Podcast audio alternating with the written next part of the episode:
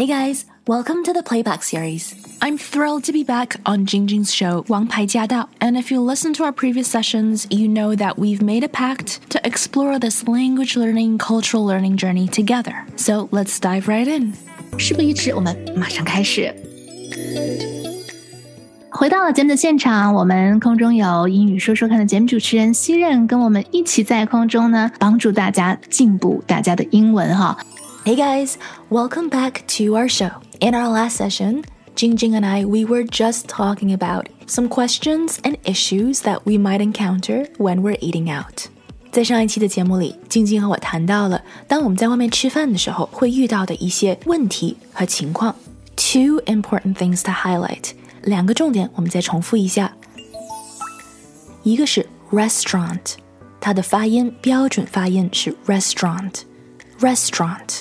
而不是我们平时会听到的 restaurant，不是三个音节，是两个音节 restaurant restaurant okay and so when we're at the restaurant usually the order of things is that the drink orders come first 那当我们到了 restaurant 已经坐下了的时候在西方餐厅里服务的顺序一般都是先上来问我们要什么喝的什么饮品 and I said you can order water for now.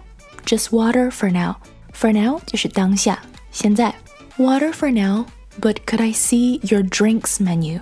如果你想看它的饮品的菜单的话，you can ask, Could I see your drinks menu?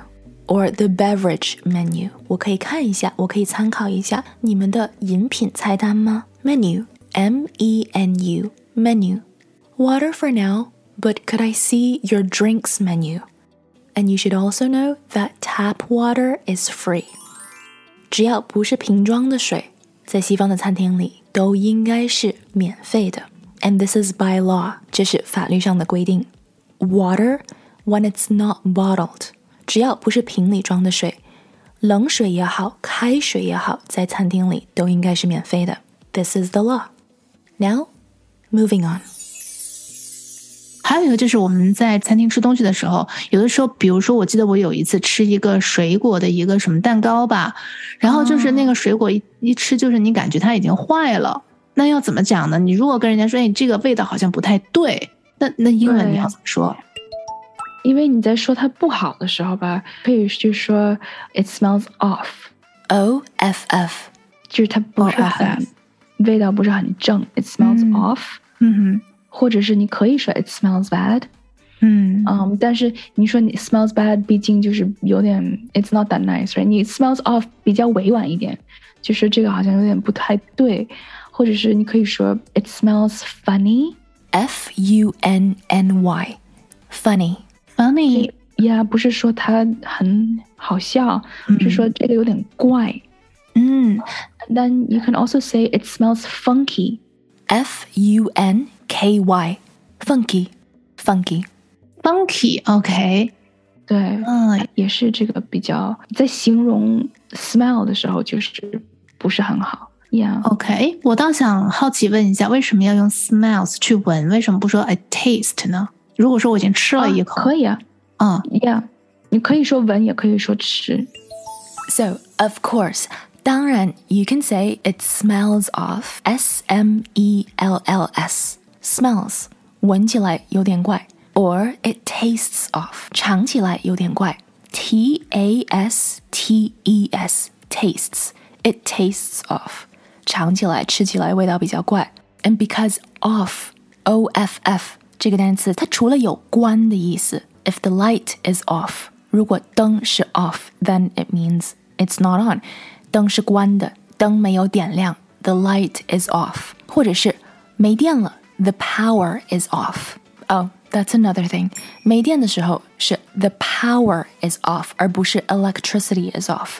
You can say electricity is off，这个完全没有错，but usually people would say the power is off. Power, P O W E R, power. So if it's off, it means it's not working. 如果有个东西是 off，then 那么这个东西就不在使用当中。 但是 off 还有另外一个意思，就是不太对。那也因为 off 有不太对的意思，如果你觉得有些事情听上去不太对，你也可以说 It sounds off. S O U N D S. It sounds off. It sounds off. 听起来不太对，或者是看上去不太对。It looks off. It looks off. L O O K S. It looks off. 比如说，如果你在网上买东西的话，网上的图片看上去非常漂亮，但是寄到你手里的时候，跟网上的图片差别很大，你就可以说 It looks off. It looks off. 看上去有点不太对。And you can also say it seems off. 看上去有点不太对。It seems off. S E E M S. It seems off. It seems off 是用来形容感觉不太对。 比如说，如果某某在形容一件事情的时候，然后呢，你觉得这件事情不太可思议，不太对，你可以针对这个人所说的话，针对这个故事而给予这样的评价：It seems off，就是让你感觉嗯不太对，不太真，不太不太妥。It seems off. Of course, you can also say it feels off. So it feels off.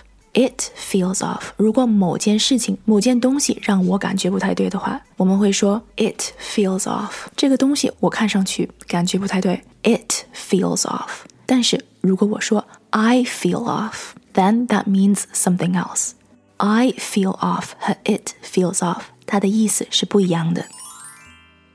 I feel off 感觉，F E E L feel to feel off。 I feel off. I feel off. 它的意思是在说，我感觉不太好受，我有点不舒服，或者是我状态欠佳。I feel off today. 我今天状态不太对。I feel off. 比如说，如果我有点头痛的话，就是身体欠佳，不是最好的状态的时候，我可以说 I feel off. So as you can see, O F F off 这个单词三个字母非常简单，但是它的用处可真的是不少。Off，简单来说，它是在形容某个东西是关着的、没有的，或者是不太对的。那么，如果是形容某个东西关着的话，它的反义词是 on。If the power is off, that means it's not on。如果灯是关着的，If the light is off, then that means it's not on。但是如果你在形容某件事情感觉不太对，It feels off，它的反义词是 It feels right。比如说，如果你在拿一个主意的时候，选择 A 还是选择 B，你可以说，Well, A feels right, B feels off。选项 A 给我带来一个非常好的感觉，但是选项 B 让我感觉有点不太对，It feels off。So you see, off 这个单词掌握了之后，在生活里你就可以更自如的表达自己。这些又学到了。好，那今天呢，真的是收获满满啊！在节目的最后呢，还是要请新任老师哦，跟我们爱学英文、正在学英文的听众朋友们来一个学习小锦囊。I would encourage everyone to sign up for a rewards program. 哦，你要鼓励大家去嗯注册注册一个奖励计划。对对，OK，a rewards program. And this is easy. This is easier than You might think，因为很多大的就是商店呐，对，都有啊，自由超市是，就是都有，而且现在 airline 呀、hotel 呀都有他们自己的 rewards program。嗯哼，and so sign up for one，试着用英文去注册一个，and then see，因为你在这个途中，其实你不但 in the end it's going to benefit you，你会得到它的 rewards，它的一些奖励。Yeah，优惠这样。然后呢，你成为了他的会员。OK，so first of all，你要注册的时候，你会 fill out forms，你会填一些表格。And then actually this time，它是一个锻炼英语的这么一个机会。嗯，因为你自己主要的 information，你自己的信息，你都会填进去。嗯，And so I think that's a very valuable，很有价值的一个 exercise，因为这个是一个非常实用的英文嘛。 嗯呀，是，嗯，and so once you become a member，他们也会给你 send 一些 newsletter，然后你也可以读一些东西，and so in the end it's win-win and it's just good to be part of something。嗯，双赢的一个局面。嗯，好的，也是我们练习我们英语的机会哈。特别棒，特别棒。好，那我们就希望我们的听众朋友都在这个暑假有所收获。As always, if you have any questions or comments, please let us know. We do have a dedicated Facebook group to address any concerns, questions, or confusion that you might have.